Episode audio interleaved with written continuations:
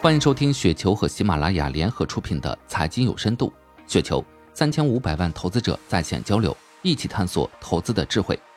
听众朋友们，大家好，我是主播费时。今天分享的内容名字叫《腾讯已经超越了移动、联通、电信三大运营商》，来自中华守正出奇。本质上，在电信行业，腾讯控股已经成功超越了中国移动、中国联通、中国电信三大运营商。中国电信业虽然早已向民营企业开放，只是最大的流量获益者就是腾讯。之前运营商有主导权，是因为电信基础设施的建设尚不完善，在每个地区，大家提供信号网络的能力不同。随着基础建设的基本完善，各家在信号网络上的差距越来越小，信号网络就不再是一个主要竞争点。随之而来的另外一个变化是万物上网，从个人被互联网覆盖，衣食住行、娱乐、办公都能在网上解决，到政企的数字化改造，再到云计算、大数据、人工智能、元宇宙。当网络成为几乎任何活动的基础，流量就变得和电信信号、宽带一样重要。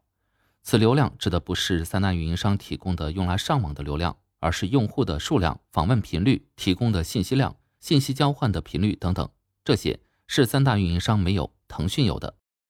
对比一下，微信有近十三亿活跃用户，中国移动移动业务及有线宽带业务客户总数是十二亿多一点，没有微信多。中国联通包括移动业务、固网、宽带业务、本地电话等五项业务在内的大连接用户数为七点七九亿。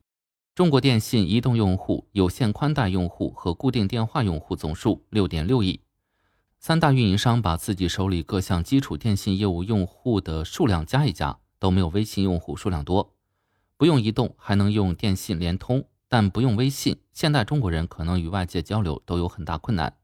更何况微信已经不只是一个社交软件，它不仅包括了一个人几乎全部社交圈，还集合了支付、通话、搜索、理财、保险、出行、购物等等功能，相当于人们日常工作、生活、娱乐都可以在微信完成。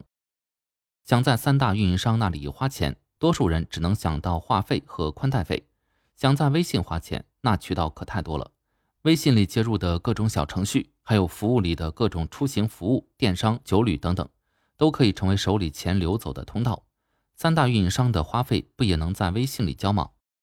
由于拥有微信这个超级 APP，腾讯手里有中国最多流量，并且这些流量的质量很高。每天平均使用微信的时长超过七十分钟，包含了用户的个人基础信息、用户的喜好、行动轨迹等极为关键的信息。三大运营商有的只有个人基础信息，缺失了其他用户画像的拼图。人们不能只看民营企业有没有成立运营商、自建基础设施，而是要看到问题的本质。在三大运营商已经打好的基础设施之上，微信又加了一层几乎所有中国用户无论做什么都必须经过的通道。如果用盖房子做类比，钢筋混凝土依然是三大运营商提供，但打地基的已经是微信。所以别再说三大运营商垄断了，好歹用户还能在三家之内自由选择，成为微信流量池中的一员，没得选。三大运营商根本竞争不过微信。以上就是今天的全部内容，感谢您的收听。